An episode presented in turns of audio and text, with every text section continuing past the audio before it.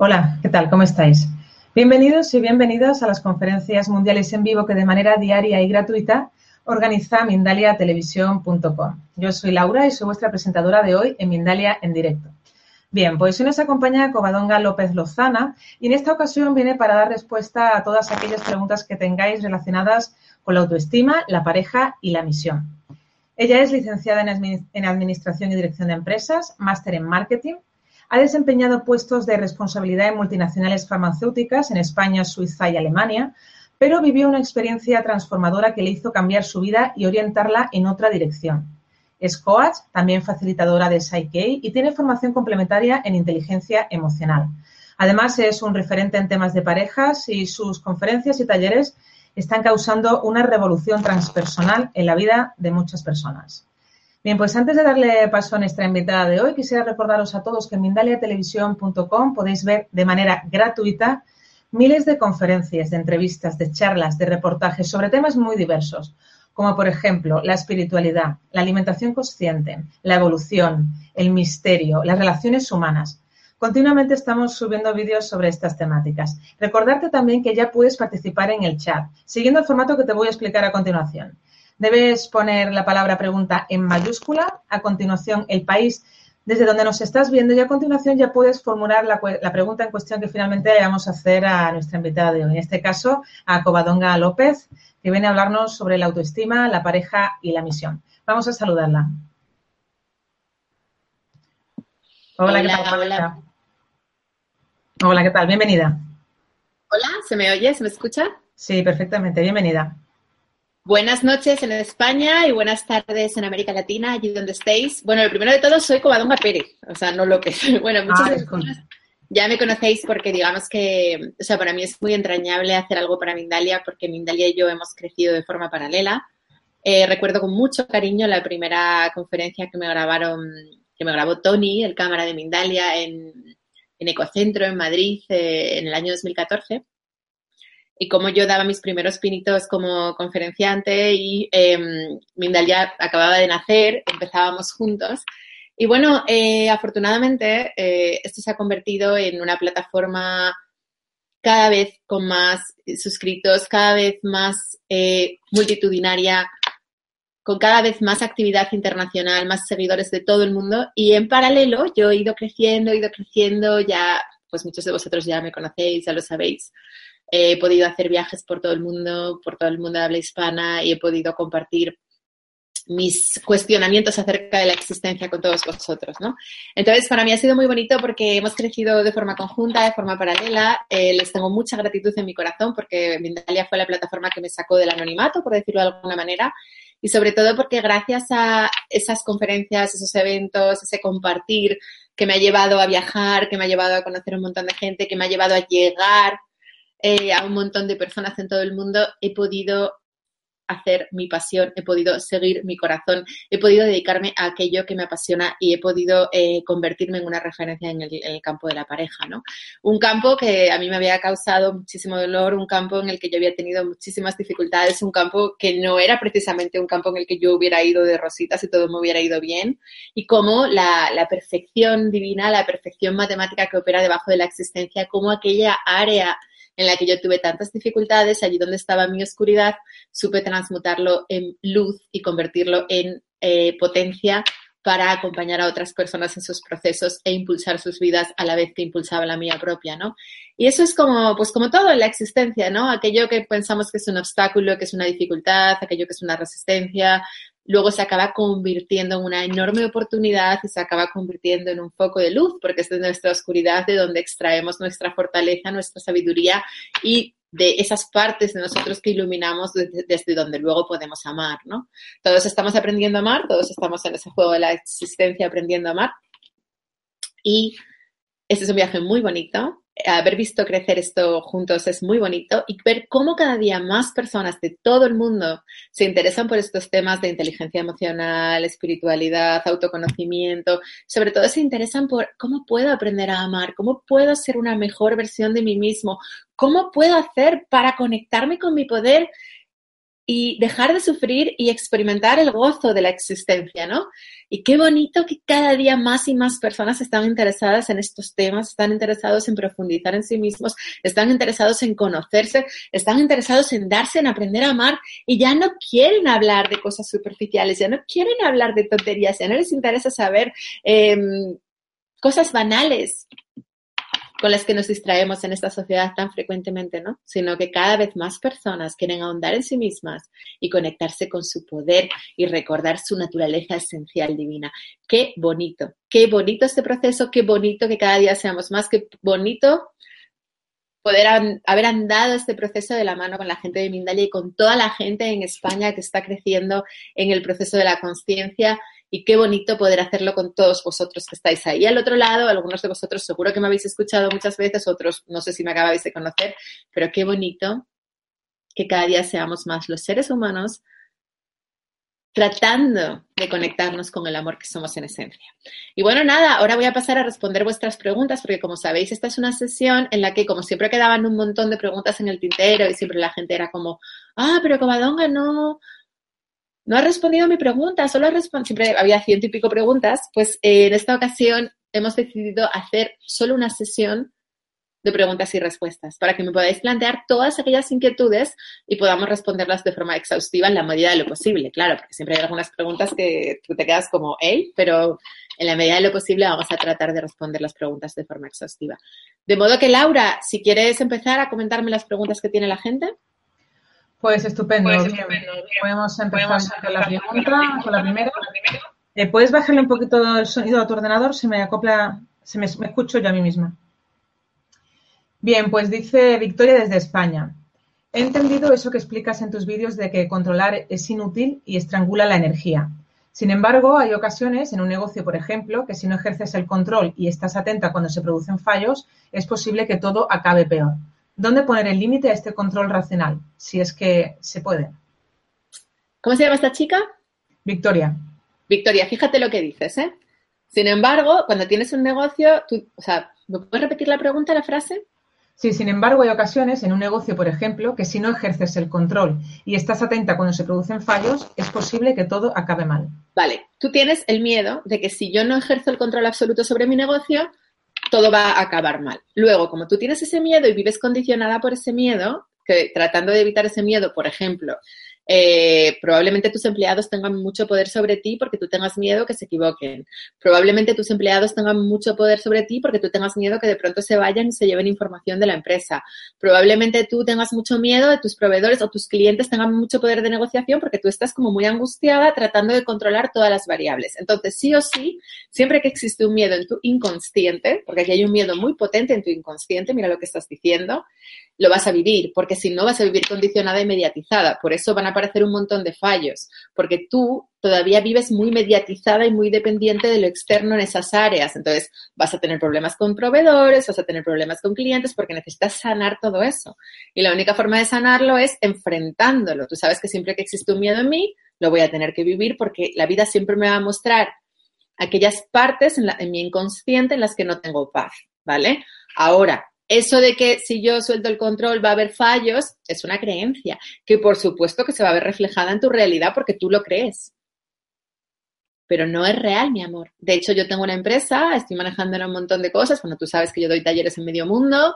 Aparte, tengo los cursos online, la tienda online, cada vez más usuarios. Recibimos 200 solicitudes de sesiones online al día. O sea, es una locura lo que estoy manejando ahora. Y cuanto más suelto y más confío en ellos, mejor funciona.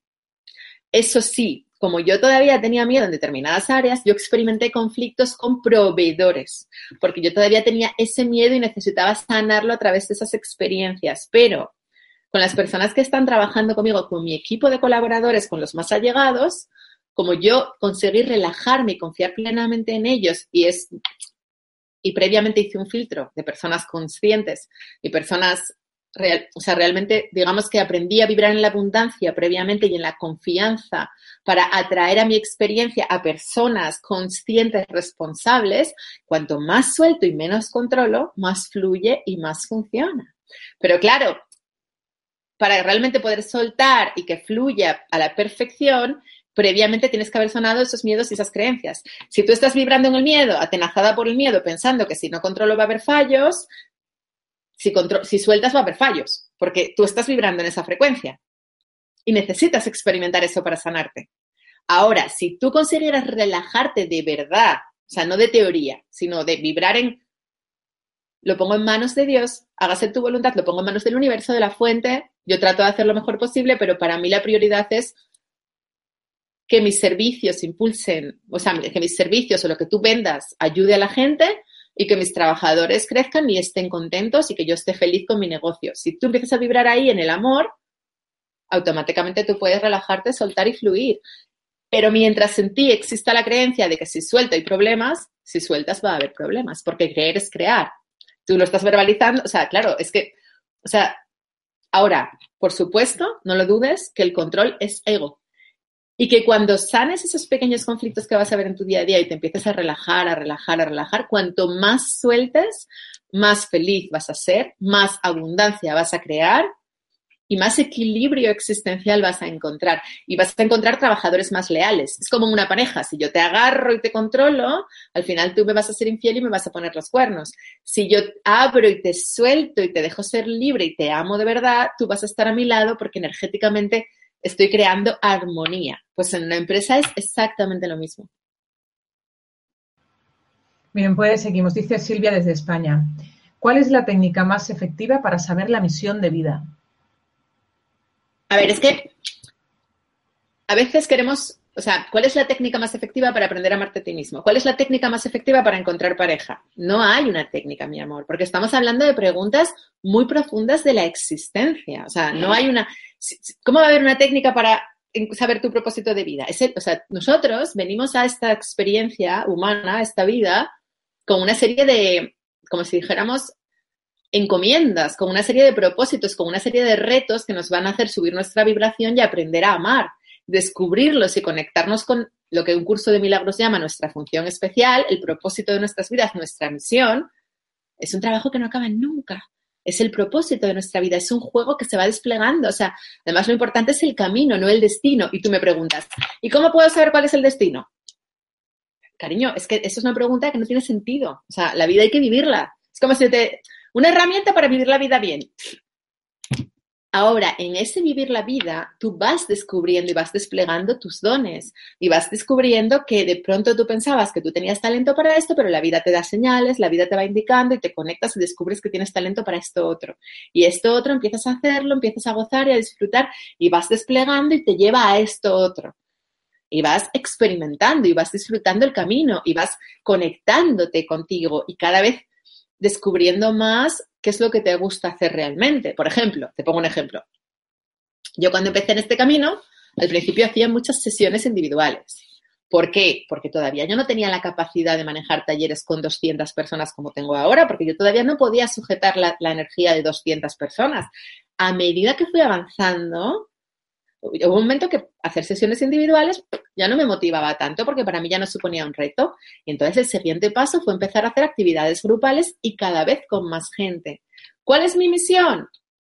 Pues cuando, dependiendo a mi nivel evolutivo, a mi proceso conciencial, a dónde está mi alma y a lo que necesito experimentar para sanarme y para expandirme, voy viviendo unas y otras experiencias que van alineadas con mi propósito, que por ejemplo mi propósito es comunicar y impulsar vidas para el cambio de conciencia. Y hay, pero la vida te lo va dosificando, te lo va poniendo, te lo va cambiando de formato en función a lo que estés preparado y no existe una técnica. Ahora, si tu pregunta fuera, oye, Covadonga, ¿cuáles son las preguntas poderosas para averiguar eh, mi misión de vida? Eso sí, ¿o qué tipo de preguntas introspectivas me puedo hacer para saber cuál es mi misión de vida? O ¿Cómo puedo intuir por dónde van los tiros? Pues sí te puedo contestar. Intuir por dónde van los tiros, que luego es muy personal y cada uno lo tiene que hacer.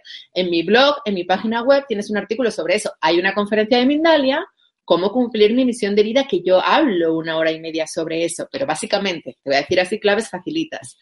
Es aquello que te gusta, aquello que te hace vibrar, aquello que te apasiona, salte de los moldes, porque cuando éramos niños nos dijeron, tienes que ser abogado, arquitecto, ingeniero o médico. No, O sea, tu misión de vida puede ser algo que no tiene nada que ver con, lo preestablecido o con el sistema. De hecho, cuanto más te conectes con tu corazón, descubres que igual tu misión de vida es ser patinadora artística, algo que nunca hubieras pensado dentro del sistema, pero cuando empiezas a pensar lo que dicen los americanos, think out of the box, cuando empiezas a pensar de una forma más disruptiva, de una forma más creativa, empiezas a descubrir que tu misión de vida puede ser algo mm, que tú nunca habías pensado, que se escapa de los paradigmas de lo cuadriculado del sistema y tiene que ver con aquello que te apasiona, aquello que te hace vibrar, aquello en lo que tú te sientes poderosa y son tus dones, aquello que harías aunque no te pagaran, aquello con lo que disfrutas. Tiene que ver con aquello que tú le decías a mamá que querías ser cuando fueras mayor. Tiene que ver con esas personas que tú admiras, que te llaman mucho la atención, ¿qué hacen? Pues eso tiene que ver contigo. Esos sectores, esos temas, o sea, por ejemplo, cuando yo empecé, a mí me atraía mucho el mundo del crecimiento personal. Me atraía mucho, yo leía a Eckhart Tolle, a Deepak Chopra, leía libros, leía autores españoles también, veía vídeos de Corbera, veía vídeos de Sergi y decía, wow, yo quiero, yo quiero esto.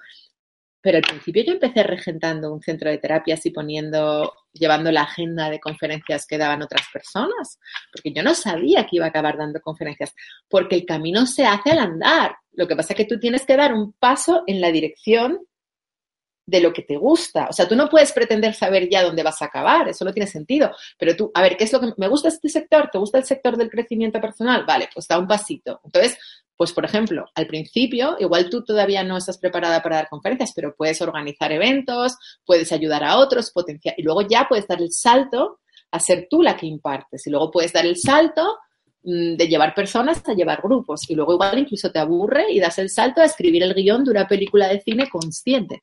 ¿Por qué no? O sea, pero Tienes que ir pasito a pasito desplegando tu magia y descubriendo qué es lo que te gusta. Las personas a las que admiras te dan pistas, porque si ves algo en ellas que tú es porque tú quieres eso, es porque eso tiene que ver contigo. Luego también te da, y muy importante, muy importante, aquellas áreas en tu vida en las que has tenido dificultades y conflictos, porque al final como yo me sano sanando, porque yo al final las conferencias, en última instancia, las hago para Covadonga, y yo a la que estoy sanando es a y si de paso en el proceso de sanar a ayudo a otros, perfecto.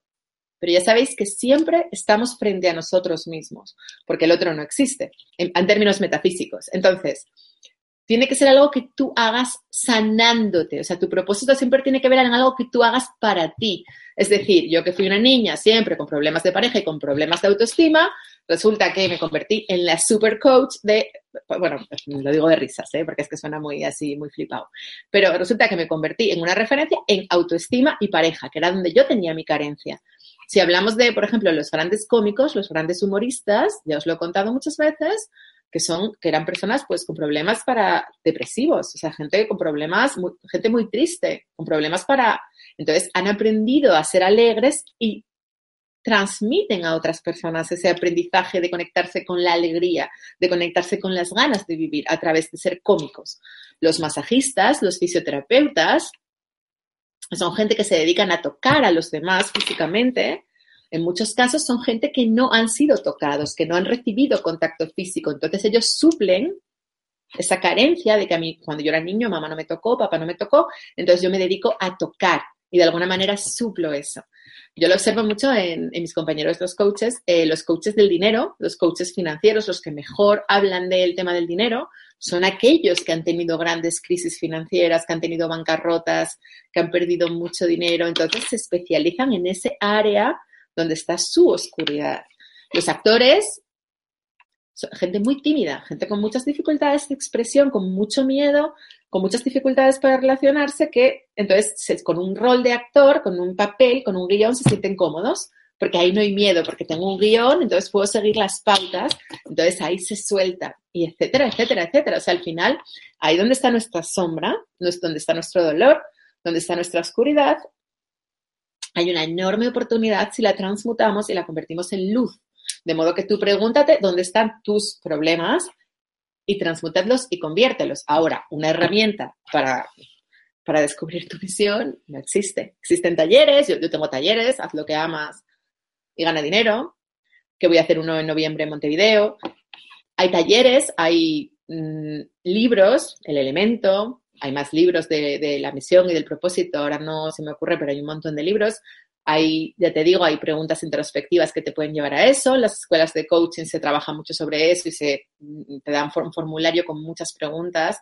Pero básicamente es el sentido de tu vida y es algo que se tiene que ir desplegando. O sea, porque tú, o sea, yo en el año 2013 podía decir, ah, ya he descubierto mi misión. Mi misión es regentar un centro de terapias. Y en el año 2014 podía decir, ah, ya he descubierto mi misión. Mi misión es dar acompañamiento terapéutico en sesiones individuales a personas. Y en el año 2015, ah, ya he descubierto mi misión. Mi misión es dar conferencias. Y en el año 2016, ya he descubierto mi misión. Mi misión es escribir un libro. Cuando escribí Aprendiendo a Amar, ¿no? Y al final tú sigues evolucionando y al final hay un denominador común, que es eso que te gusta, pero eso que te gusta se manifiesta en tu vida en muchos formatos. Y tú tienes que ir es el camino, es el camino de la existencia, no es un fin, no es un fin, sino que es un sendero que tú vas viviendo y que tú vas gozando a cada paso, ¿no? Y luego yo creo que es muy importante también los retos, ¿no? Cuando en tu vida hay un reto, tú ese reto lo puedes convertir en una oportunidad y lo puedes convertir en un sentido. Un reto, por ejemplo, si tú eres una persona que tienes un hijo adolescente que no te habla, que te está volviendo loca porque tú eres una madre que tal y tu hijo es que te saca de quicio, pues quién sabe si tú puedes aprovechar esa experiencia con tu hija para escribir un manual de cómo tratar a adolescentes, para crear contenidos para ayudar a otras madres o crear una asociación para madres con niños conflictivos para que se arropen unas a otras y se apoyen para que desde ahí puedan dar amor a sus hijos y revertir la situación. O sea, ahí donde hay un reto, una dificultad, siempre donde tenemos una dificultad, la vida nos está diciendo aquí hay un aprendizaje que no está integrado y tú puedes conectarte con el amor en este área y desde ahí puedes dar a otras personas, porque recordamos que lo que doy siempre me lo estoy dando a mí misma. Luego, si yo me sano, a través de vosotros me estoy sanando a mí misma.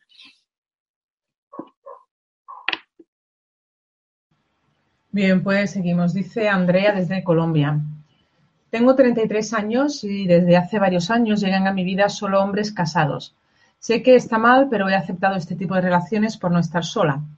Desde que estoy escuchando leyendo tu libro, siento que me ha ayudado, pero aún no entiendo qué me puede estar ocurriendo y qué tengo que aprender. Mira, es muy, es muy simple, ¿vale? Por lo que sea, tú no te sientes digna de un hombre para ti sola. Probablemente porque compartiste a tu papá con tu hermana o porque cuando eras niña competías con tu mamá por la atención de tu papá. No sabemos lo que hay en tu inconsciente, pero tú tienes el programa de yo no soy digna de un hombre para mí sola. Entonces, la vida siempre te está recordando tu grandeza. La vida siempre te está recordando tu esencia divina. La vida siempre te está recordando que tú eres digna. La vida siempre te está recordando que te lo mereces todo, porque eh, tú eres una hija de Dios, eres una extensión del Creador, eres una extensión de la fuente y estás hecha a imagen y semejanza. Luego, la abundancia es tu regalo, es tu herencia. ¿Qué ocurre? Que tú no te lo crees, porque tú, como tú todavía te identificas con tu ego, con tu personaje, como bien dices, por miedo a quedarte sola, todavía aceptas una relación disfuncional en la cual tú eres la segunda llevas varias repeticiones, cada vez peor, claro, porque el primero te prestaba atención al 50% con su mujer, el segundo te prestaba atención al 25% con su mujer, el tercero te presta atención un 10%, pero tú con tal de no estar sola te vale. ¿Qué te está diciendo la vida? Coño, di no a lo que no quieres para manifestar el pleno. El próximo, el próximo que venga casado, dile, no, ah, pero es que me da miedo porque tengo apego y porque me siento que si le digo que no, no va a parecer nada mejor. Ah, chiqui, es que ese es el aprendizaje. es que es, ahí es donde tú tienes que echarle ovarios a la existencia y aunque te dé mucho miedo, porque claro, para manifestar la grandeza tenemos que atravesar el miedo y el miedo, ¿a ti qué miedo te da? Soltar. Tú no sueltas porque tú dices, no, no, no más vale pájaro en mano que ciento volando. Eso es mentira. Ese refrán es mentira. Cuando tú sueltes y le digas al, al casado que te venga, además te viene ya la repetición de la repetición de la repetición. O sea, estás viviendo las migajas de las migajas de las migajas. O sea, tú no estás comiendo comida de perro, tú estás comiendo comida de perro caducada. Entonces, el próximo que te venga, comida de perro caducada, decirle, no tío, adiós.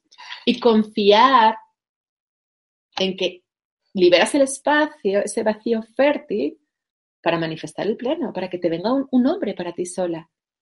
Porque ese es el miedo que tienes que transitar, porque tú tienes la creencia de yo no soy digna de un hombre para mí sola. Entonces, manifiestas esa realidad.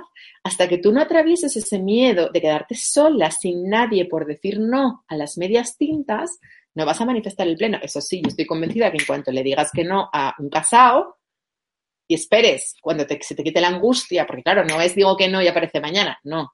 Respiras, la angustia, pasa en un mes, un mes y medio, aparece uno soltero para ti. Pero claro, tienes que atravesar ese miedo y tienes que enfrentarte a decirle no a lo que no quieres para manifestar lo que quieres. Ahí está el aprendizaje. Ya te, ya te auguro y te garantizo que por leyes de funcionamiento del universo no va a aparecer matemáticamente, es imposible, no va a aparecer un soltero para ti mientras estés aceptando la comida de perro, es decir, mientras estés aceptando estar con un hombre casado, porque el, aprendizaje no está integrado. ¿Cuál es el espejo? No te sientes digna y te conformas con porquería. Cariño, eres una diosa creadora, eres una extensión de la fuente. Si tú eliges conformarte con porquería, es tu libre albedrío. Pero estás vibrando en el miedo, no estás vibrando en el amor, estás manifestando una relación basada en la carencia. Cuando des el paso atreverte a quedarte sola, conectarte con tu poder, empieces a vibrar en el amor porque estás transitando esos miedos, aparecerá alguien soltero para ti. Pero al final tienes lo que estás eligiendo crear. Escasez, escasez. Luego la vida nos pone señales. Aprender a ver las señales. Cuando nos liamos, cuando estamos aprendiendo, yo cada vez que me conformaba con alguien que no estaba en mi vibración, ¡pum! El motor del coche se rompía se me estropeaba el coche cada vez que estaba, o sea, fijaros que la vida nos luego fijaros también cómo están las mentes de esos hombres. Si yo estoy vibrando en la escasez, es muy probable que yo manifieste hombres que tengan poco dinero, que de alguna, o que tengan algún tema con, con la abundancia en algún sentido, o sea, que la vida me esté diciendo, date cuenta, como no estás vibrando en la abundancia plena, estás manifestando un hombre con una mente escasa, porque te refleja tu propia mente escasa. Entonces, o hombres con problemas en la cama, hombres que no dan la talla, hombres que están desempleados, hombres que están vacíos, perdidos, y nosotras, en vez de decir, no, no, no, yo quiero manifestar el pleno, no quiero manifestar un hijo, quiero un hombre, no quiero un hijo, nos conformamos con el hijo. Con tal de no estar sola, le hago de mamá y le cuido y le cocino etcétera, etcétera, etcétera. Pero así nunca vamos a ser felices. Por eso es muy importante que observemos y que digamos, no, espera, o sea, no me vale cualquier cosa con tal de tener novio. No me vale mm, el primer... En Asturias decimos, Gochu, ¿quién te puso ahí? El primero que viene y que me dice, hola, ¿cómo estás? El primero que me hace caso. No me vale el primero que aparece para decir, ah, me quedo aquí porque con tal de no estar sola, aguanto carros y carretas. ¿Vale? Pero no te quejes. Porque es lo que estás eligiendo crear. En el momento en el que tú te conectas con tu poder y dices, no, no, perdona, o sea, antes sola que mal acompañada, ese refrán sin me mola, en ese momento en el que tú haces ese movimiento de decir, no, no, perdona, yo antes sola que mal acompañada, yo no me voy a conformar con medias tintas, ¡pum!, manifiestas algo vibracionalmente superior que tampoco tiene por qué ser el pleno, porque igual tienes que aprender otras cositas, pero vas manifestando cada vez vibraciones más elevadas a medida que vas soltando lo que no quieres para manifestar lo que realmente quieres. Bien, pues continuamos. Dice Lucero, eh, ser testigo de mis viejos patrones de pensamiento me ha hecho más consciente, pero aún no encuentro la salida al desierto que se me ha abierto. ¿Qué me aconsejas? Ser testigo de mis viejos patrones de pensamiento me ha hecho más consciente, pero aún no encuentro la salida al desierto. Dile que, dile a Lucero que como no me dé un dato más específico, que yo no puedo contestar una pregunta tan abierta. Bien, pues eh, se lo lanzamos ahí en el chat a ver si, si volviera a reformular la pregunta.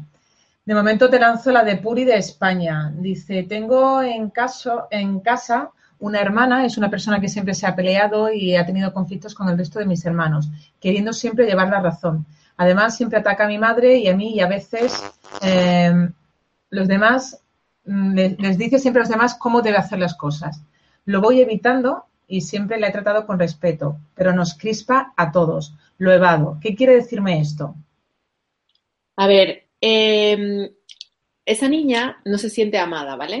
Siente que sus padres os prefieren a los demás que a ella, lo cual también es lógico porque, claro, tus padres os prefieren a los demás que a ella porque ella está siempre atacando, agrediendo, entonces llega un momento que estáis toda la familia hartos de ella. Pero yo creo que lo primero que tenemos que entender en estos casos es que cuando alguien agrede, ataca, detrás de ese ataque hay encubierta una petición de amor. O sea, esa niña lo único que está haciendo está llamando la atención y diciendo, ¿por qué a mí no me queréis?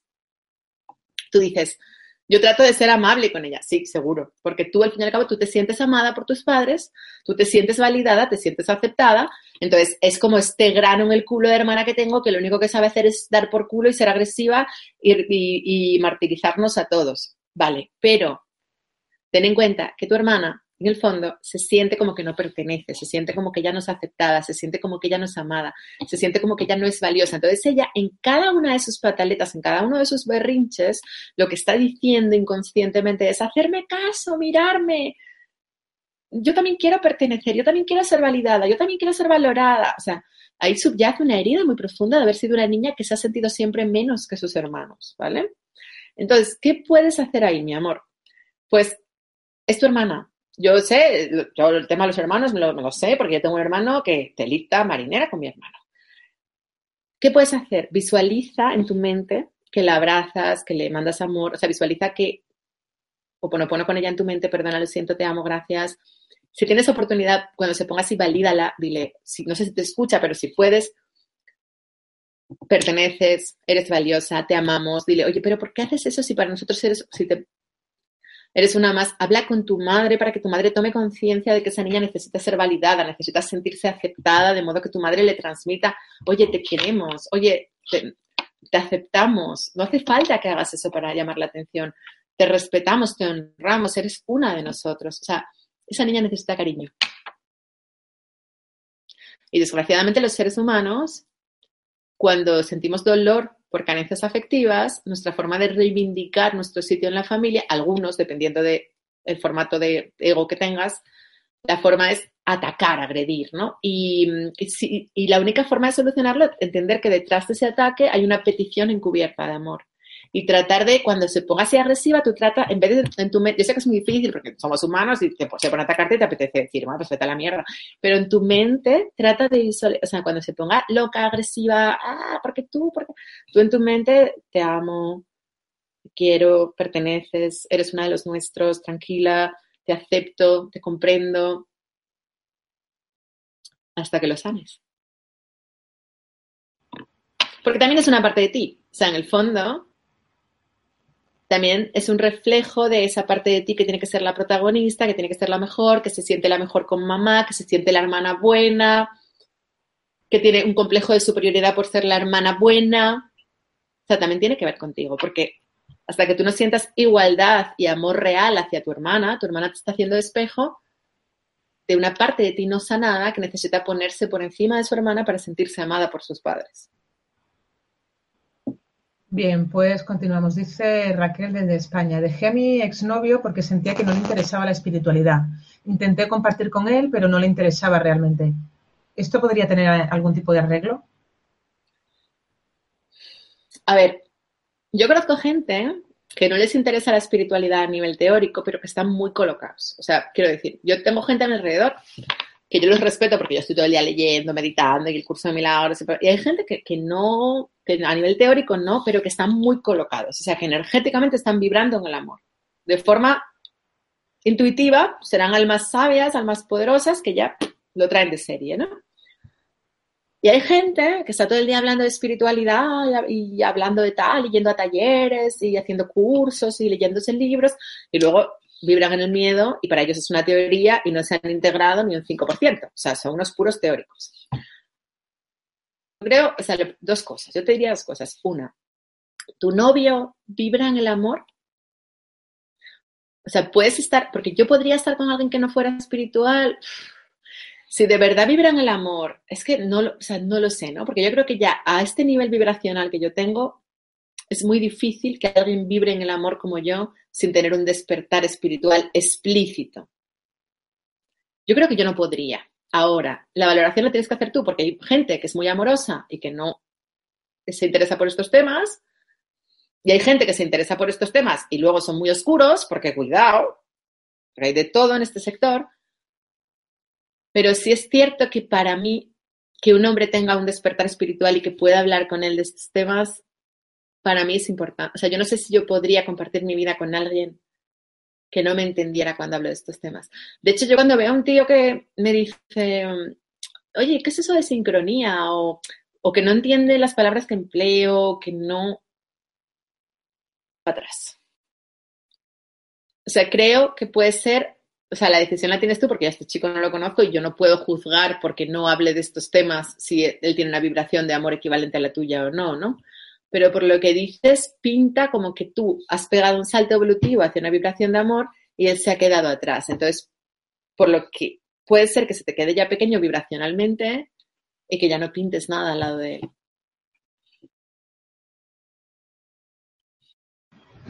Bien, pues seguimos. Dice Q, ¿por qué después de separarme de mi ex sigo pensando en él y en todo lo que hace? Porque no estás presente, porque tienes apego, porque estás eligiendo sufrir, porque tienes una mente obsesiva, porque no has sanado tu mente y porque no quieres, y porque no estás aquí ahora y no quieres, y, no, y porque no sueltas. Apego, apego, que el apego es ego, ego, ego. Mi recomendación, quedarte ahí es terrible. Porque vivir en el pasado, lo que pudo ser y no fue, además el cerebro obsesivo, cuando se pone obsesivo, la mente obsesiva, que te lleva a recopilar los eventos divertidos y buenos que viví con él, pero en realidad es como que hace una selección de lo bueno y obvia lo malo y empieza a tergiversar y empieza como a ensalzar lo bueno a idealizar lo bueno, a repetir lo bueno 10, 15, 20, 30 veces en tu mente, hasta que llega un momento que ya te inventaste una idealización romántica de lo que fue, que no es real, que no tiene nada que ver con lo que pasó, pero es como que haces ahí un mejunje patipa y ves que es que él era el hombre de tu vida y tú fuiste culpable y fuiste mal y fuiste mal y perdiste la... Bueno, eso es un sufrimiento. ¡Uh! Terrible. O sea, eso es la peor mente que se puede tener. Entonces, yo tenía una mente de esas, ¿eh? Lo que pasa es que me estoy quitando. Hace muchos años ya que me quité, pero yo me acuerdo un novio que tuve yo cuando tenía 18, 19 años que me dejó y estuve un año, con 18 años, que eres una niña, dándole vueltas y lo perdí, el amor de mi, ahí, eh, dándole al coco y ¡puf! Eso es terrible. Es terrible, terrible, esa mente es terrible. Entonces, yo te recomendaría. La pregunta es, ¿qué hago para sanar mi mente obsesiva compulsiva que vive vive en el pasado distorsionando los recuerdos acerca de mi ex y haciéndome creer que mi ex era el más maravilloso de la muerte y que he perdido algo. Esa es la pregunta. Entonces, hay que sanar esa mente. Esa mente hay que traerla a la presencia, a la hora. Hay que sanarla. ¿Cómo lo hacemos? Presencia.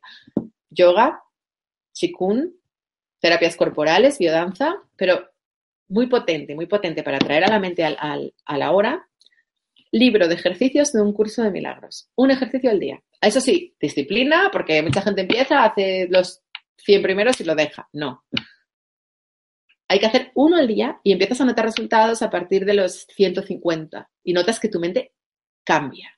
Y merece la pena ¿eh? invertir 150 días de tu vida para dejar tu mente en presencia y vivir en la paz, en la tranquilidad y en en el amor, o sea, realmente yo no entiendo cómo la gente, porque yo mucha, mucha gente le he recomendado hacer el libro, hacer un ejercicio al día, y la gente, es que no tengo tiempo, es que, y lo dejan, lo hacen un mes y luego lo dejan, y yo digo, bueno, ¿qué, ¿qué, tienes más importante que hacer? O sea, ¿qué hay más importante que hacer que sanar tu mente? O sea, ¿qué hay más importante que hacer en esta vida que tener una mente Ah, no, encontrar novio. Ah, bueno, pues, pues, sigue buscando novio.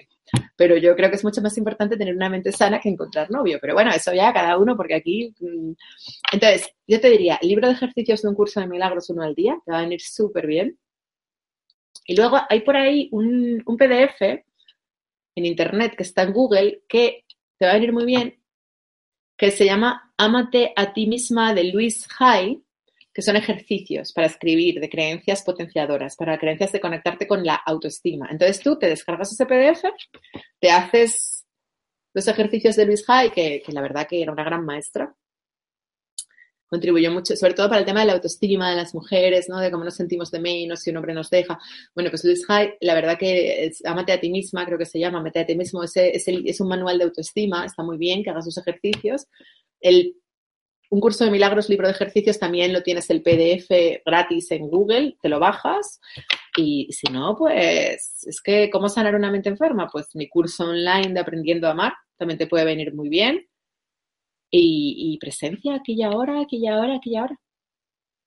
Porque es que, cariño mío, vivir así es agotador porque ahora es este y luego va a ser el siguiente y luego va a ser otro tema y siempre va a haber un motivo para el pasado de mi vida y lo hice mal y ay, me equivoqué y siempre va a haber un motivo para sufrir con una mente viviendo en el pasado, siempre. O sea, es realmente es mm, tormentoso, es tormentoso. Y yo creo que los seres humanos nos merecemos vivir de otra manera. Bien, pues nos dice Enrique desde México. Baso mi felicidad en mi desarrollo profesional. Sé que la profesión que tengo ahora no me llena y quiero cambiar de profesión radicalmente. ¿Cómo empezar? ¿Será karma? ¿Será karma, dice? Sí. Bueno, eh, no sé si tengo un vídeo hablando del karma en mi canal de YouTube. Eh, ya sabéis que yo el karma no lo entiendo como un castigo del universo, sino como eh, más bien vinculado con cómo es adentro, es afuera. Entonces, digamos que un miedo que existe de mí es un miedo que tengo que vivir, ¿vale? Tú dices que tú basas tu felicidad en tu vida profesional. Eh, bueno, tú tienes más que tu felicidad, tu autoestima, ¿no? Tú tienes puesto mucho el tema de que tú eras el súper profesional, el profesionista, ¿no? Como dicen en México. Y tú conseguías los trabajos que no conseguía nadie. Y tú, gracias a eso, te validabas con las mujeres porque tú ganabas dinero. Todo eso, claro, como es algo basado en lo externo, porque no tiene nada que ver con tu esencia, con lo que tú eres realmente, eso se va a caer como me pasó a mí, también me validaba mucho en mi currículum y en mis logros profesionales y todo, pum, se desmoronó y a tomar por culo. Vale. En el momento lo sufres, pero luego te das cuenta que es un regalo, porque si yo tengo toda mi autoestima validada en algo externo, la vida, cuando yo esté preparada para esa experiencia, me lo va a quitar porque eso realmente me empodera y me conecta con mi poder. Entonces, la vida te lo va a quitar. Perfecto. Maravilloso.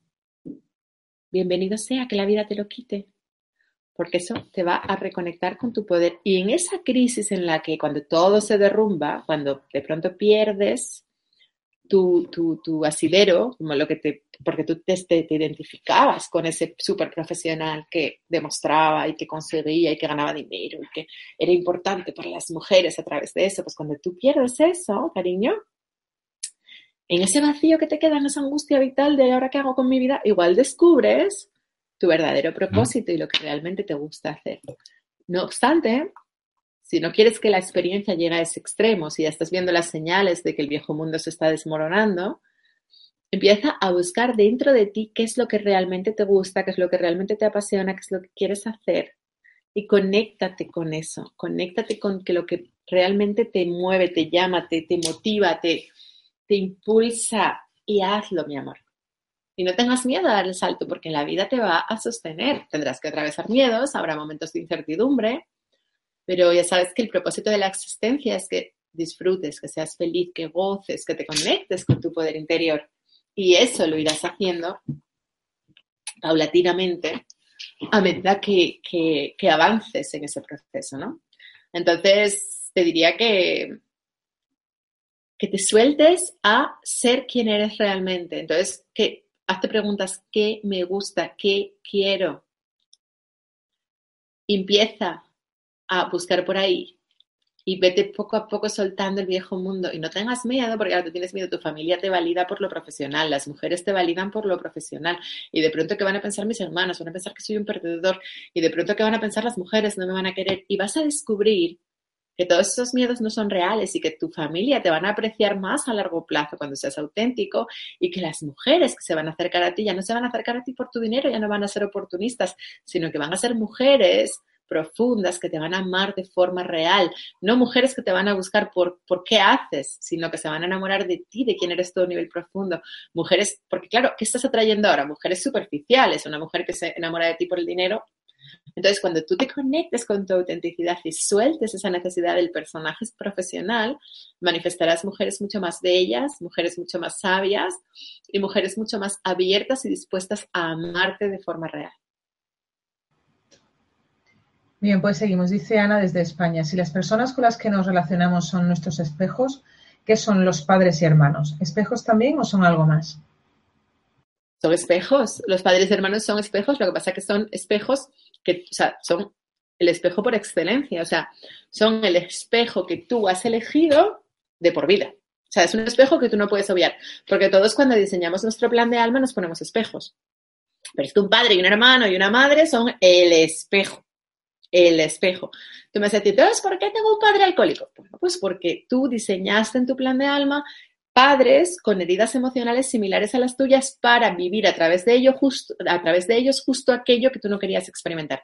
¿Qué te estoy diciendo? Si yo en una vida fui alcohólica, alcohólico, entonces en esta vida nazco. Mi punto de partida es donde yo lo dejé en la vida anterior, ¿no? Entonces, ¿qué digo? Ah, vale, voy a elegir dos padres, un padre que sea alcohólico, porque al verlo en mi padre, al ver su sufrimiento, al ver su dolor, al verlo cómo nos trata, al ver lo dañino que es eso, desde niña ya voy a decidir, yo no quiero esto para mí. Entonces, en esta vida me voy a mantener lejos del alcohol gracias a mi padre. O sea, he elegido a, un padre con esas disfuncionalidades, porque eran las disfuncionalidades que yo planteaba previamente, para desde ahí poder aprender a trascenderlas. Luego, las carencias de mi padre y de mi madre, en el fondo, me están ayudando a crecer, porque yo puedo elegir desde mi libertad no repetirlo. Y además, cada generación que nace es más potente que la anterior, porque somos atraídos, creamos, manifestamos, proyectamos padres con heridas similares a, las, a mi punto de partida. Entonces, yo voy a ser siempre más potente que mis padres. Y yo tengo en mis manos la capacidad de, poniendo amor, potenciarlos a todos. Siempre los hijos son una vibración más amorosa que los padres y han venido a enseñarles cosas a sus padres.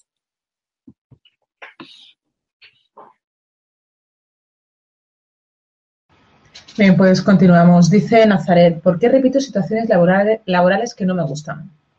Desde Argentina. porque no dices no a lo que no quieres, porque aguantas cualquier cosa con tal de, de, permanecer en el trabajo, porque eres sumisa, porque eres complaciente, porque dices que sí a todo, porque permites que te humillen, porque no estás alineada y no vives en coherencia y no piensas, dices y haces en una dirección, porque trabajas en algo que no te... A ver, es una pregunta muy abierta, ¿eh?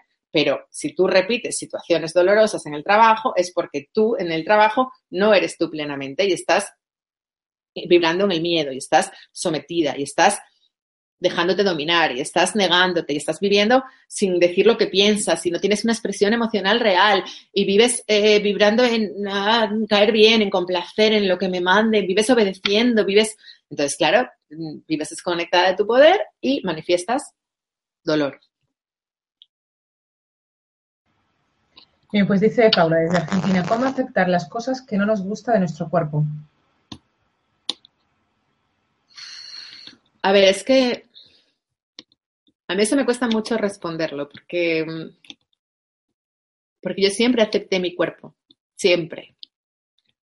Lo que sí te puedo decir es que, o sea, a mí hay mucha gente que me... Es que yo, claro, yo te puedo responder cosas que, yo, que, que vibran, que resuenan con mi experiencia y con lo que yo vivo. Ahora, yo ¿por qué no aceptas tu cuerpo? Es que claro, como yo nunca, o sea, yo nunca le puse atención a eso, a mí me cuesta mucho porque es algo que yo no tuve que trascender, porque gracias a Dios yo tuve todas las carencias que te puedas creer de autoestima y de todo y de tal, pero de, eso no, tuve, de alimentación y del cuerpo físico no tuve. Lo que sí sé que si yo estoy pensando, yo soy fea, yo soy fea, yo soy fea, soy fea, lo, creas y lo manifiestas y te vuelves feo. Si tú piensas, me gusto, me, me siento atractiva, te vuelves guapa. O sea, al final el aspecto físico también es una consecuencia de tu sistema de pensamiento. Yo jamás he hecho una dieta, jamás he puesto atención a lo que como, como de todo, como patatas, como eh, gominolas, como dulce, como, como fatal, de forma desordenada. Yo no engordo, porque yo no pongo, o sea, porque no pienso nunca en eso. Entonces, como yo no pienso nunca en eso, para mí no es un tema. Entonces, no, yo no te sé decir cómo dejar de hacerlo, porque yo la verdad que nunca lo he hecho. Sí te sé decir que si tú estás pensando, esta parte de mi cuerpo no me gusta, donde te enfocas se expande y se hace más grande. Si yo pienso, no me gusta, no me gusta, no me gusta mi muñeca, no me gusta, no me gusta, pues al final mi muñeca se va a deformar, porque yo en mi mente le estoy dando poder a la idea de que, o sea, yo qué sé, o, o pienso, ah, bueno, sí, cuando era adolescente tuve un poco de complejo de pecho si empiezas a pensar, no me gusta mi pecho, no me gusta tu plana, pues te vas a encontrar con hombres que te van a decir, ah, esas y te van a rechazar por tu pecho. Ahora, a mí ahora me da igual, y entonces me encuentro con hombres que les da igual. O sea, bueno, más les vale, porque como tengan un problema con mi pecho, ellos se lo pierden. O sea, te quiero decir, llega un momento que te da, o sea, que el problema lo tiene el otro si no te acepta, porque si te encuentras, o sea, yo no quiero, si me encuentro a una persona que no me acepta por mi cuerpo físico, pues gracias universo por establecer un filtro, porque vaya porquería de persona que todavía le da importancia a algo tan banal, ¿no? O sea, para mí siempre fue muy poco importante. Y quizás por eso siempre tuve un físico agraciado, pero porque nunca le di importancia y porque nunca me obsesioné, nunca me maquillé, nunca me obsesioné, nunca. Entonces, como nunca le di importancia, quizás por eso funciona. Porque donde te enfocas se expande y si empiezas a vibrar en que hay algo que no me gusta, hay algo que quiero cambiar, algo que quiero mejorar, estás vibrando en la carencia, estás rechazando tu físico, entonces te vas a hacer más feo. Pero ya te digo que es algo que me cuesta mucho responder porque ese trance yo no lo he pasado. Bien, pues dice Gabriela, soltar, relación de pareja, lidiar con el dolor y la culpa. ¿Cómo hacerlo? Mírate el vídeo ¿Cómo superar una ruptura de pareja de Covadonga eh, de Mindalia? Cariño, ¿no me puedes hacer una pregunta tan... ¿Cómo suelto y lidio con la culpa? Y, o sea, eh, tú sabrás, en tu experiencia en el día a día, podríamos estar hablando de esto dos horas. O sea, necesito que me preguntéis algo más concreto eh, sujeto a tu caso. Si yo no sé nada de ti, yo podría darte una conferencia de cuatro horas acerca de soltar. Para mí, soltar básicamente es una cosa muy clara. Yo confío en la vida. Yo, porque a mi gente me dice, es que yo no soy espiritual, es que yo no creo en Dios, es que yo no creo en nada. Bueno, pues tú misma. Pero yo, Covadonga, o sea, yo, para mí, o sea, yo, es una certeza, o sea, es una certeza en mi corazón. O sea, yo, yo sé que hay una inteligencia superior que opera la fuente, universo, como lo quieras llamar. Y yo sé que esa inteligencia es la que se expresa a través de mi mente y la que habla muchas veces a través de mí. Y yo sé que esa inteligencia orquesta todos los acontecimientos y es la que me ha llevado a, quien soy hoy, con todas aquellas experiencias que yo catalogué como malas. Entonces yo, en el pasado, ¿no? Aquello que yo pensaba que era malo, que era una maldición, que era un desastre, luego resultó ser algo que me conectaba con mi poder. Entonces yo, como tengo tanta confianza en la vida, tengo tanta confianza en los procesos, tengo tanta confianza en, en que todo es para bien y todo es para mejor, cuando alguien mm, la vida claramente me lo quita o me muestra que esa persona no es para mí porque la vida te pone señales, porque, porque esa persona me trata mal y hay cosas que ya no son aceptables a determinado nivel evolutivo que ya no aceptas tonterías, ¿no? Porque, o porque se da un malentendido y de pronto esas personas salen de tu vida, pues me puede costar un poquito porque, hombre, soy humana, tengo apegos, me duele, pero al final, como confío tanto en la vida, sé que allí donde suelto algo es porque es la vieja energía es porque eso se tiene que caer y porque la vida tiene algo mejor al otro lado para mí. Entonces, para mí, o sea, ya no es difícil soltar, porque sé que siempre que suelto y confío, llega algo mejor. La culpa, y es que no siento culpa, porque yo, o sea, yo soy consciente de que cuando, o sea, yo no siento culpa, o sea, cuando las personas se caen, bueno, alguna vez sí llega, alguna vez he sentido culpa, porque siempre hay una parte de ti que tu ego te dice que tú lo hiciste mal, que tú te equivocaste, pero no lo permito. O sea, cuando mi ego empieza en es mi culpa porque yo me equivoqué, porque yo lo hice mal, automáticamente cambio, o te digo, no permitas esos pensamientos, ponte a hacer los ejercicios de un curso de milagros, corrige tu sistema de pensamiento, ponte a meditar, haz, yo tengo meditaciones emitiendo online, podéis coger y descargaros la meditación que queráis, pero por favor, o sea, sal de ese pensamiento de culpa y siente que si se quedan atrás es porque su vibración es más densa, porque tú estás evolucionando. Tú muchas veces estamos, convivimos con personas, parejas, amigos, y estamos en esta vibración, ¿vale? Estamos vibrando aquí. Y de pronto tú, por lo que sea, te enfrentas a unos miedos, te alineas, empiezas a decir que no cuando piensas que no, empiezas a sentirte digna o XHI y eso hace que tú subas tu vibración. Entonces tú subes tu vibración y el otro se cae de tu experiencia. Y eso a veces se manifiesta como que el otro te abandona o el otro te pone los cuernos, o incluso te dice que tú eres mala porque era un miedo que tú tenías en tu inconsciente que necesitabas transitar, o te dice que fue tu culpa, que tú fuiste mala, malísima porque tú necesitabas esa experiencia para sanarte.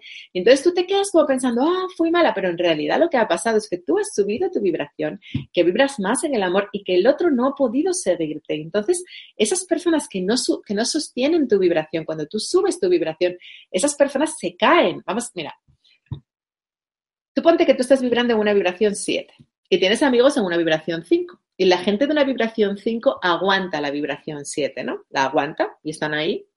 Además, todavía os estáis proveyendo de aprendizajes porque tú todavía tienes tendencia a salvarlos, a guiarlos. Ellos tienen tendencia a parasitar, a, a depender de ti, ¿no? Entonces, Llega un momento que ellos dejan de depender, que tú te das cuenta que no eres feliz salvando porque es una conducta egoica, te quieres relacionar desde la igualdad, y tú subes a una vibración 9 y ellos se quedan en una vibración 6. Mm, ya no, una vibración 6 ya no aguanta una vibración 9, entonces eso el universo hace y te separa.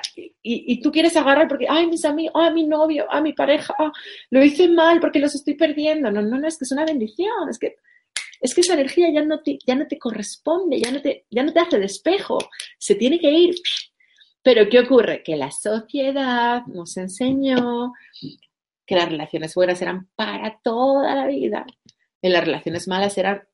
Y al final, eso es una tontería, porque yo tenía una amiga, que era mi amiga desde los 13 años, y fue mi, amiga hasta los 32. Y yo presumía con 28, decía, mi amiga fulanita, que es mi amiga desde los 13 y que fíjate, y que primero éramos amigas en Asturias, ahora somos amigas en Madrid y hablamos todos los días y somos, somos eh, best buddies, o sea, somos amigas ahí de, de conciencia y lo máximo y súper, súper, súper colegas. Y bueno, pues mi amiga fulanita, cuando yo tuve el despertar espiritual, no entendía nada de lo que yo decía Incluso me decía, Cobat, te estás volviendo loca, voy a avisar a tus padres, estás fatal. No me seguía, no me seguía en mi proceso conciencial. Y mi amiga fulanita, que fue mi amiga durante, desde los 13, o sea, casi 20 años, casi 20 años de amistad, se tuvo que caer. Y se tuvo que caer, porque de pronto entre ella y yo no había nada en común. Nada. Y el ego te cuenta, ay, pero es que qué pérdida tu amiga de toda la vida, ¿cómo lo vas a soltar? Pero es que tú dices, o sea, pero a nivel metafísico es una bendición, porque dos almas no tienen por qué evolucionar en paralelo. Hay almas que integran los aprendizajes antes que otras. Tú con tu pareja, pues. Sí, me imagino que si estás viendo esta conferencia ya habrás visto mi vídeo de cómo superar una ruptura y habrás llegado a mí por mi vídeo de cómo superar una ruptura, pero evidentemente, mi amor, tú piensas que he perdido algo y soy culpable porque te enseñaron el matrimonio para toda la vida, porque te enseñaron que tenías que tener una pareja para siempre, porque te enseñaron que tu objetivo en la vida como mujer para realizarte era tener un marido y no lo consigues tienes 42.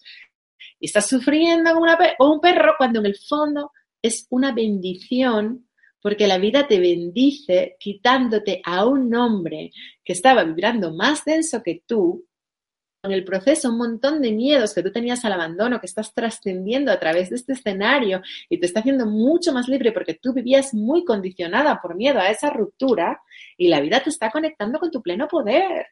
Y no es nada de sentirse culpable, todo lo contrario, te tienes que sentir gozosa, bendecida, la enhorabuena porque ya no vives consagrada a ser mujer de, sino que la vida te está dando una oportunidad de por primera vez en tu vida hacerte amiga de ti misma, quererte, escucharte, respetarte, amarte, conectarte contigo, descubrir quién eres a un nivel profundo y quién sabe si conectarte con un propósito, con una misión superior y ser mucho más feliz. Y te lo digo por experiencia. Que si había alguien que era experta en resistirse a las rupturas, pero cuando descubres que la vida te está conectando con tu pleno poder y que todo es un regalo, y vas a decir, sí, pero ¿por qué mis amigas duran con sus novios y yo no? Pues igual porque son mm, almas más básicas. Y en su nivel conciencial no podrían atravesar los aprendizajes que tú estás atravesando. No lo sabemos, no podemos compararnos, no existen vidas mejores que otras. Cada uno estamos experimentando lo que tenemos que experimentar para nuestro nivel de conciencia y para nuestra sanación. De modo que si tú estás experimentando eso, es porque eso es lo mejor para ti, mi amor. Porque la vida no se equivoca, todo es perfecto. Y aquello que tú estés viviendo es porque es lo mejor para ti, para tu proceso, para la expansión de tu alma, para que aprendas a amar y para tu estado conciencial y evolutivo. Compararte con los demás no te sirve de nada. Ahora, claro, hay una parte aquí que tú no estás, que tú estás obviando, que es con lo que empecé a responderte la pregunta. Confianza, porque tú no confías en la vida, porque tú no te crees que esto es para bien, porque tú no te crees. Entonces, claro, si no confías en la vida, sufres. ¿Cómo soltamos la culpa? ¿Cómo nos desapegamos y soltamos el pasado y aceptamos la ruptura? Confiando en la vida, confiando en que todo está orquestado por una inteligencia superior, confiando en que la vida te ama y confiando en que la vida te está dando en este momento presente exactamente lo que necesitas experimentar para tu sanación y para aprender a vibrar en el amor, confiando. confiando.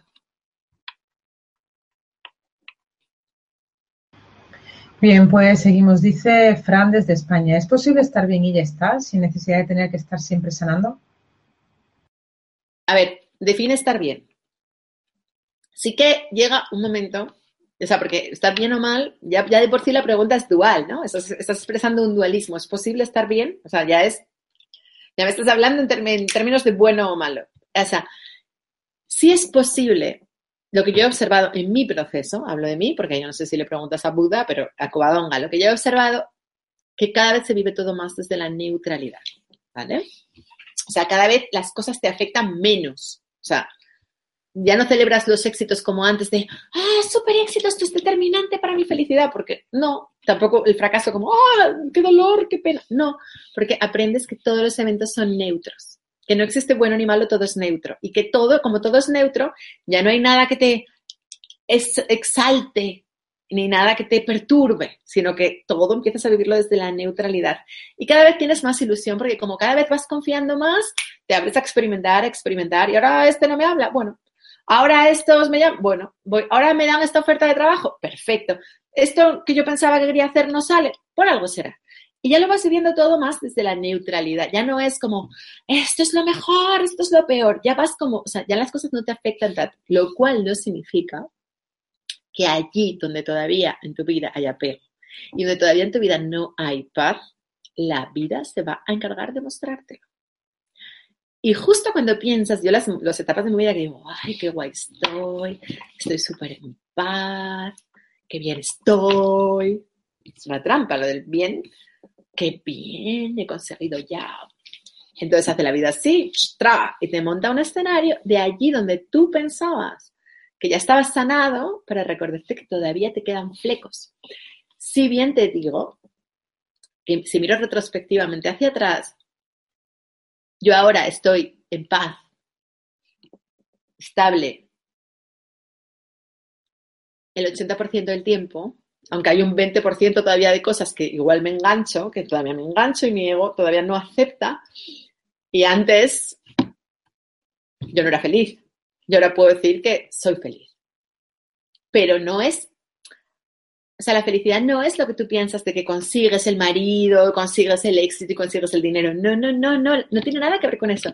Es un estado de conciencia en el que confías en la vida y aceptas lo que viene porque entiendes que está orquestado por Dios para ti. Y entonces ya no le pones condicionantes de que esto debería de ser de otra manera. O sea, la felicidad no es que consigues el pack, no. La felicidad es que estás en paz con lo que haya.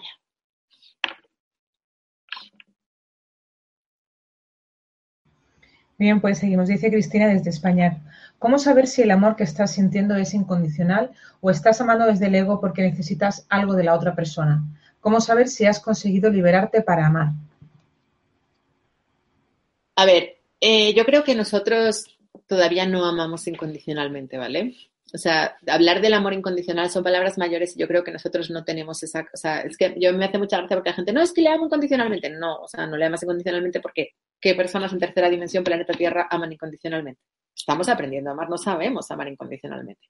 Ahora, la pregunta sería, ¿En qué áreas la vida te está retando para que veas, observes tus conductas egoicas, cómo tú tratas de controlar, dominar, someter, hacerte imprescindible para tu pareja para que no te abandone, cómo tú, o sea, que tú empieces a hacer un ejercicio de honestidad de qué estás sanando a través de él. Porque amarlo incondicionalmente, ya te digo yo que no le amas incondicionalmente. Es que ni a tus hijos.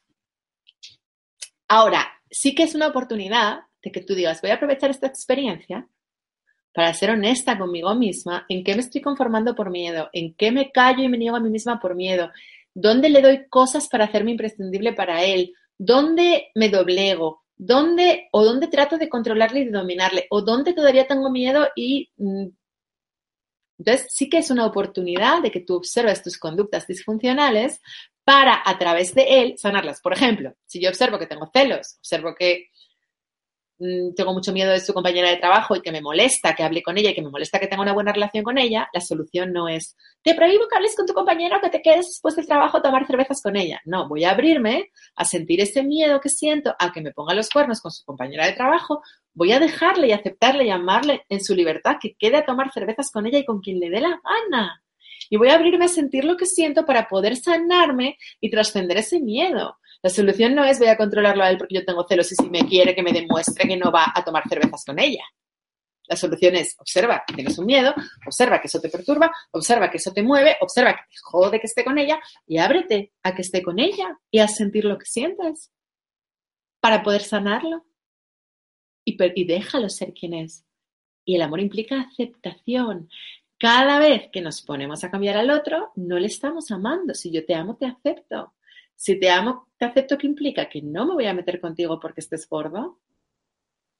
Pero ¿qué ocurre? No sabemos. Cuando tu pareja está gorda y empezamos, adelgaza, no tomes cerveza, haz deporte, porque quiero que estés guapo para que mis amigas vean que tengo un novio guapo, ¿vale? Pero no te estoy amando. Porque si te amo, te acepto.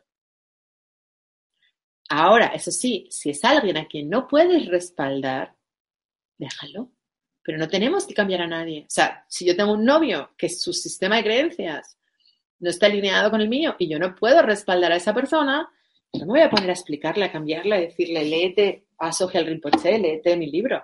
No, evidentemente no. Tendré que decir, tendré que hacerme la reflexión, oye, ¿de verdad tú quieres estar con este chico o estás sola? Porque realmente no te llena. Entonces ahí es cuando tengo, y da miedo soltar, y ahí es cuando hay que trabajarse soltar, y soltar sin hacerle daño a él, sin tratar de cambiarlo, sin volverlo loco y decir, no, es que tú no eres lo que yo necesito para crecer.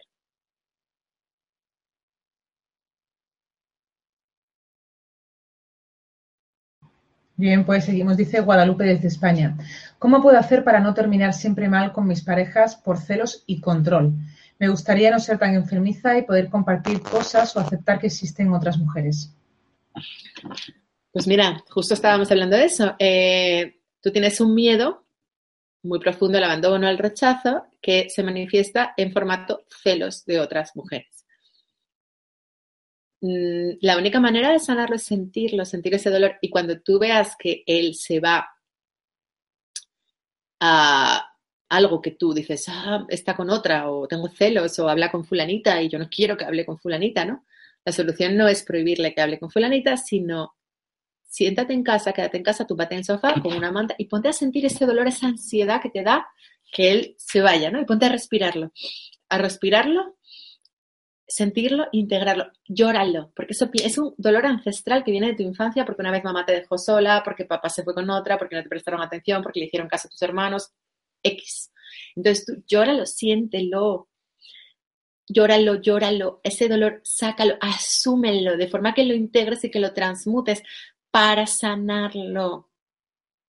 Tú no te haces responsable de ese dolor, si tú no permites que eso aflore, si tú no permites sentir ese dolor, ese, miedo a, a, que te abandonen, ese miedo al rechazo, ese miedo a que haya otra mejor que tú, ese miedo a no ser la elegida, siéntelo, vívelo, aflore, porque si tú no permites que aflore ese dolor que tú no asumes en ti, tú lo proyectas a otras personas inconscientemente tú vas a proyectar ese dolor y entonces en él, porque ese dolor, como tú no te has hecho responsable de ese dolor que es tuyo, vas a empezar a endosárselo a él. Y entonces vas a empezar a decirle, porque fíjate lo que me haces, porque yo te dije, porque llegaste tarde, porque sabes que esto no me gusta, porque hablas con fulanita. Y entonces vas a acabar causando ese dolor en él. Tomes e integras ese dolor como propio, inconscientemente lo vas a proyectar y se lo vas a endosar a él. La única solución, my love, que lo llores, que lo sientas, que lo permitas, que te enfrentes a ese dolor y que lo sanes y que a él le dejes hacer con su vida. Porque cada vez que trates de controlar, cada vez que trates de agarrar, cada vez que trates de tu dolor y lo estás proyectando en él y vas a conseguir causarle dolor y entonces sí que vas a conseguir que te abandone de verdad. De modo que la única manera, o que te ponga, o que quizás es un temeroso, no va a tener capacidad de abandonarte porque él también tiene miedo a estar solo, pero entonces es cuando te va a poner los cuernos.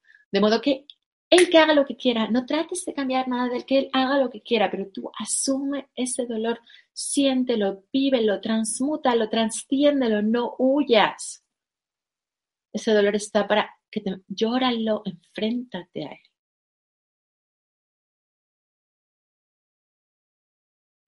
Bien, pues continuamos. Eh, dice Eli, desde España, que me quiere reflejar mi marido que no quiere vivir, se pasa los días jugando con videojuegos, solo atrae trabajos donde no le pagan y le da igual.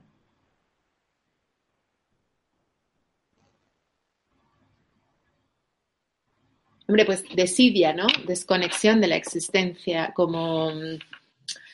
Pero claro, cuando ya llegamos a ese extremo, que tenemos un marido que no quiere ganar dinero, que no quiere hablar conmigo, que no quiere responsabilizarse de nada, que solamente está jugando a videojuegos, eso probablemente te hace despejo de que tú haces de madre, de que tú le salvas, de que tú, o sea, tú solucionas, ¿no? Y has llegado a un punto tal de solucionar, solucionar, solucionar, que la vida te pone un espejo en la, un espejo en la otra polaridad de un pasivo, de que no hacen nada, un, un dejado, pura desidia. ¿De qué te hace despejo? De que dejes de salvarlo, mi amor, de que dejes de solucionarle la vida, de que dejes de ser su madre, porque tú no eres, tú no estás en una relación de igualdad, estás solucionándole la vida. Esa es tu trampa, porque tú aprendiste de niña a salvar para que te quisieran, aprendiste a ayudar a los demás para que te quisieran, aprendiste a solucionar cosas a los demás para que te quisieran. Entonces encontraste una pareja que te hizo despejo, a la que tú ayudabas y él se sentía muy cómodo, pero ha sido tal el punto que tú no sueltas tu conducta egoica disfuncional de salvar, ayudar, complacer y sobre todo solucionarle la vida a otro, que ya te está poniendo a uno que no hace nada por sí mismo. O sea, que es como si tener un bebé, es como tener un niño que te está diciendo, deja de solucionarle, deja de darle de comer, deja de darle dinero, deja de cuidarle y ya verás cómo él espabila. Te pongo el ejemplo que ya me lo habréis oído escuchar muchas veces, el doctor Kapman y los alcohólicos. Este psicólogo, el doctor Kapman, que estudió el triángulo de la codependencia, estudió una muestra de mujeres casadas con maridos alcohólicos.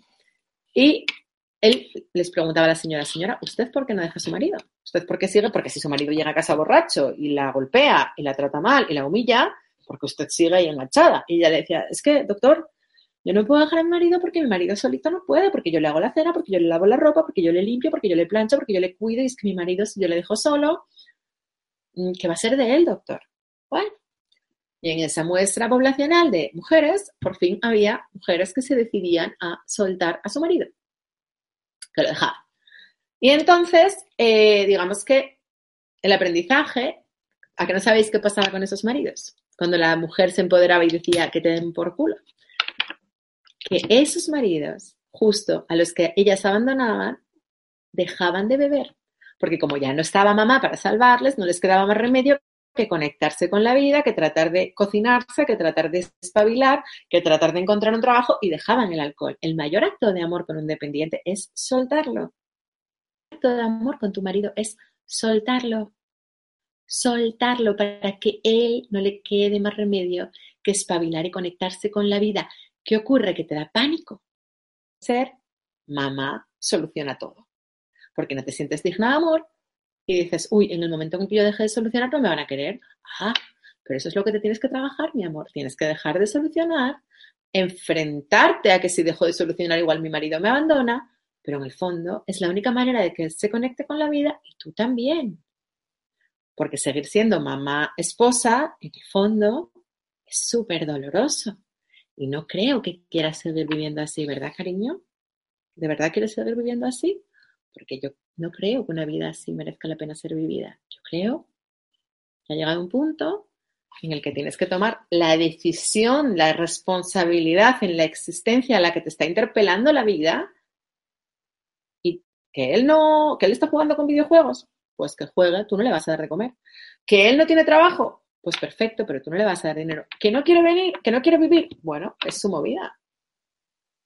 Pero tú tienes que preocuparte de ti y de conectarte tú porque mientras tú estés amortiguando, no le estás ayudando ni a él ni a ti. Bien, pues seguimos. Dice Narci desde España. ¿Por qué cambian todos los paradigmas menos en los temas de pareja? ¿Por qué un hombre es solo para ti? ¿Por qué cambian todos los paradigmas menos en los temas de pareja? ¿Por qué un hombre? Para ti sola, sí. Supongo que se refiere también a la cuestión de las parejas libres, ¿no? Como en todo cambia los paradigmas, menos en, en cómo llevamos la pareja, ¿no? Que deben ser dos. Yo lo entiendo así. A ver, yo lo primero, yo no creo que los paradigmas estén cambiando. De hecho, si hay un paradigma que esté cambiando es el de la pareja. O sea, yo creo que la sociedad está muy australopithecus y muy en pelotas. O sea, la sociedad está muy enferma. Si hay algo que afortunadamente está cambiando es precisamente el tema de la pareja. Porque precisamente está el sufrimiento y, es el concepto de pareja ya no es como era. O sea, el paradigma de la pareja está cambiando. ¿Vale? No sé a qué te refieres con que. Luego, eh, ¿por qué uno, qué dice? ¿Por qué uno solo para mí? Sí, como diciendo, ¿por qué un hombre para ti sola, no? A ti lo que, mira, lo que te pasa es que tienes pánico a que cuando te conozcan a un nivel profundo te rechacen. Porque entonces te has montado la máscara, la careta de que tú eres muy guay, eres muy moderna y quieres muchos amores y quieres poliamor y follas con todo el mundo porque no te encanta, porque no sé qué, porque ya, porque en el fondo eres una niña profundamente herida a la que le da pánico que, que la conozcan a un nivel profundo y la rechacen. Y tu forma de disfrazar ese temor tan grande que tienes es, no, yo soy muy liberal y todo me vale y cambio y salto de flor en flor. Pero en el fondo, mi amor, lo que te pasa es que no te atreves a quedarte con alguien porque tienes mucho miedo a ser vista a un nivel profundo. Y cuando me refiero miedo a la intimidad, no me refiero miedo a la intimidad sexual. Ya sé que eso no te da nada de miedo. Me refiero, tienes miedo a ser vista a un nivel profundo porque te sientes defectuosa a un nivel profundo. Eso es lo que te pasa. ¿Quién, o sea, tú necesitas una pareja, uno para ti sola.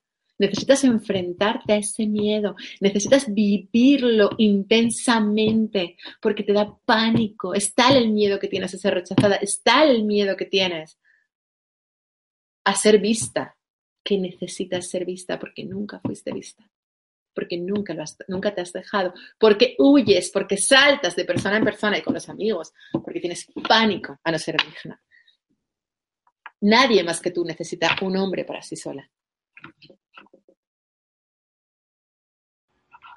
Bien, pues continuamos.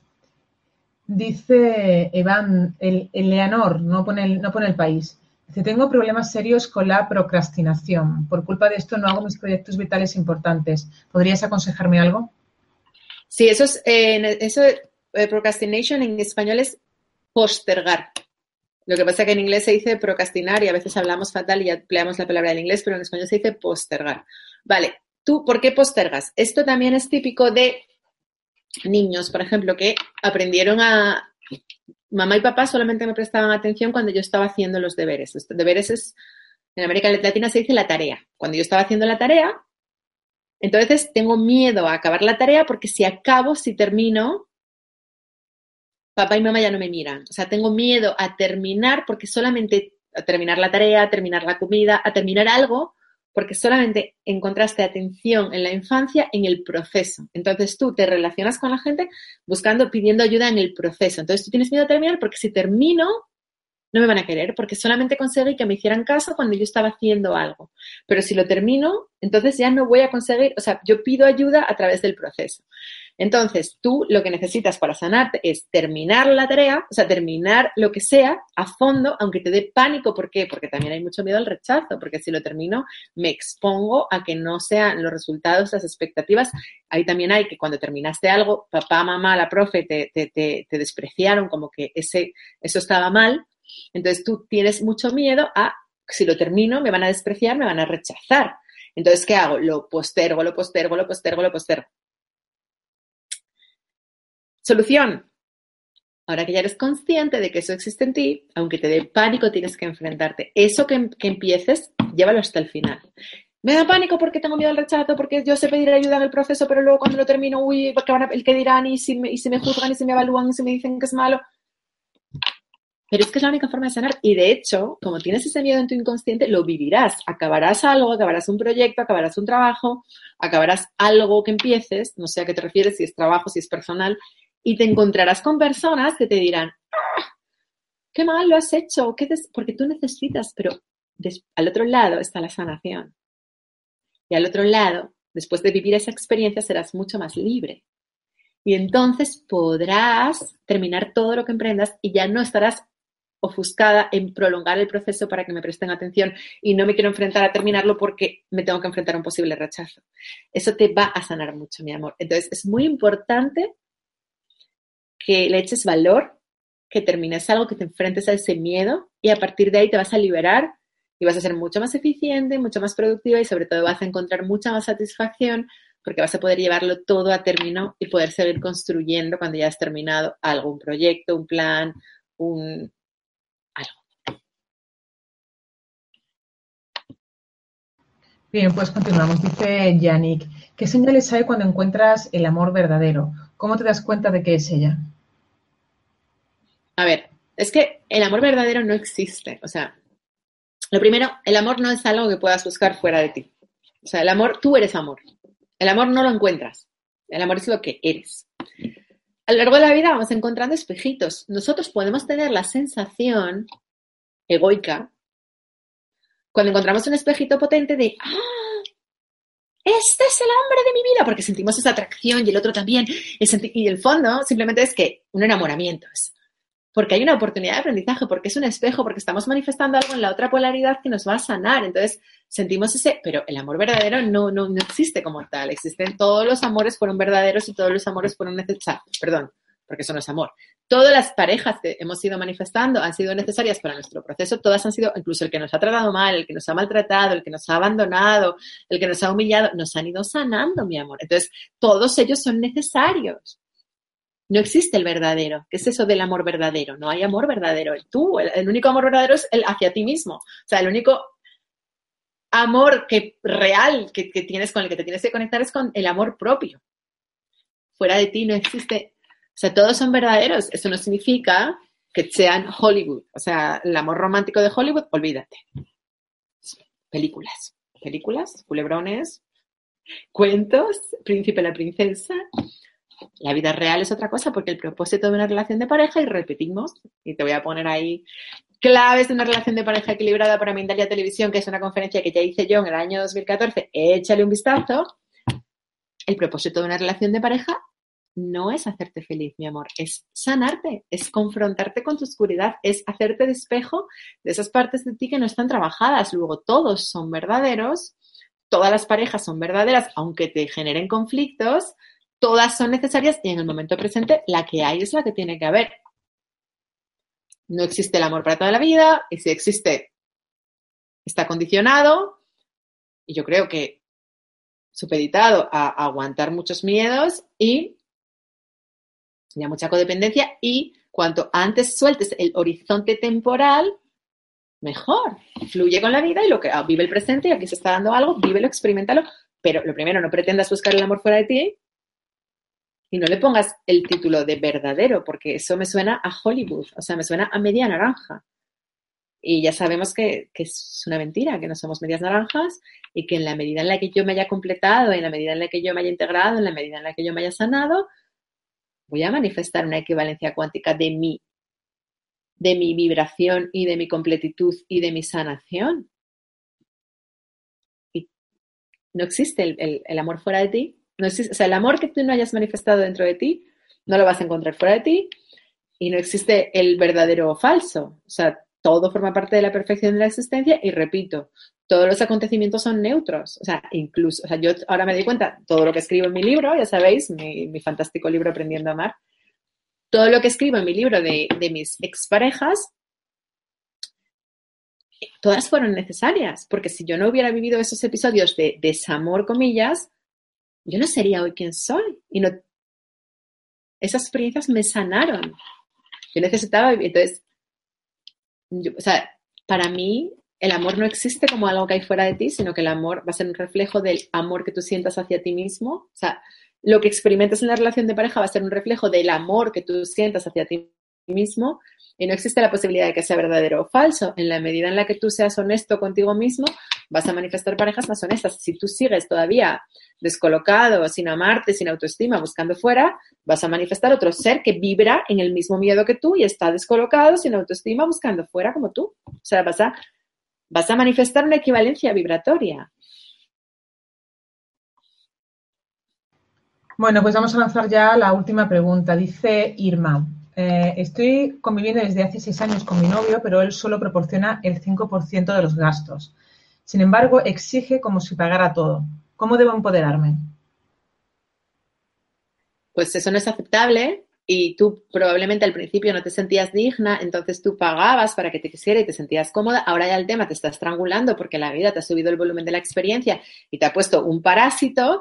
Y yo creo que ha llegado el momento de decirle que no, que yo me iría de casa y diría, estoy cansada de mantenerte, yo no soy feliz porque, o sea, no, exacto, estás haciendo de, estás haciendo de madre en el plano económico. O sea, tú eres su novia, no eres su madre y tú no eres responsable de ocuparte económicamente. Entonces, un déspota que te exige, que te maltrata y que encima vive de ti es un parásito y yo creo que eso no es aceptable, que tú no eres feliz con eso y que ha llegado el momento de soltarlo, de dejarlo o sea, tú él, eh, no tienes que cambiarle, porque él es así, ya, has visto que ha ido en peor, porque llevas seis años tratando de mejorarle y de cambiarle y va cada vez en peor, pero se ha llegado el momento de amarte a ti misma, empoderarte y dejarlo y búscate otro piso y te vas a vivir a otro piso o, lo, o si la escritura del piso está, el alquiler está tu nombre, pues llamas a la policía y lo echas.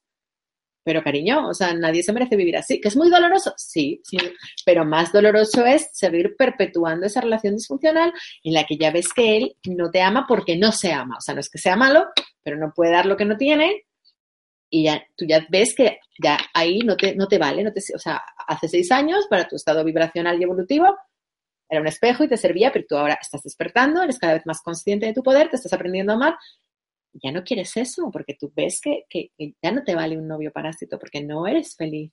Entonces, ha llegado el momento de cortarlo, ha llegado el momento de soltarlo, de dejarlo, y además le estás haciendo un favor a él. Porque como pasaba con la muestra poblacional de mujeres que estudió el doctor Kapman, cuando tú lo sueltes, él no le va a quedar más remedio que mm, mm, mm, espabilar y sentirse capaz de ganar dinero por sí mismo, que es la sanación que él necesita. De modo que el mayor acto de amor que puedes hacer por un dependiente es soltarlo.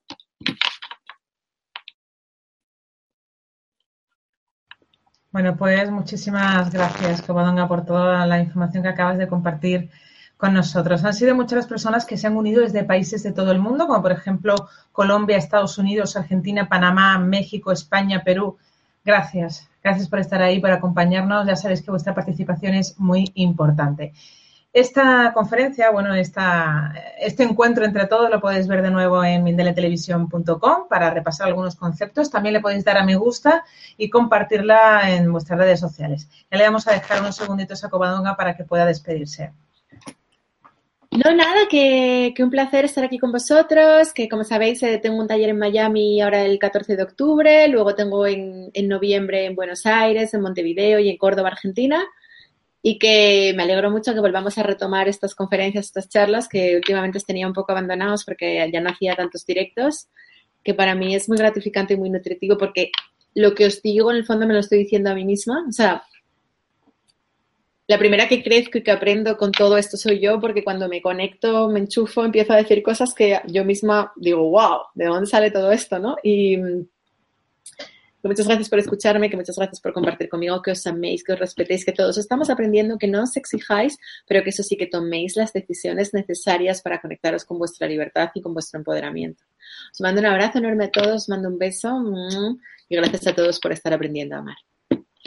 Muy bien, pues gracias de nuevo, Covadonga. Y antes de terminar, recordaros que en mindaliatelevisión.com, debajo de este o de otros vídeos, en la descripción escrita podéis encontrar toda la información que necesitéis sobre Mindalia y Mindalia Televisión. ¿Para qué? Pues para informarte de próximas conferencias en directo y recibir recordatorios, por ejemplo, para visualizar vídeos que ya han sido publicados. También encontrarás información sobre cómo poder hacerte voluntario o voluntaria de Mindalia o cómo hacer una donación económica a la ONG Mindalia si es así como lo deseas. Y de nuevo a todos, muchísimas gracias y nos vemos en la próxima conferencia que tendrá lugar dentro de 30 minutos y se llama Epigenética, la respuesta de los genes que no está en los genes, por Francis Lamadrid con Marina Castells. Gracias. Nos vemos en la próxima.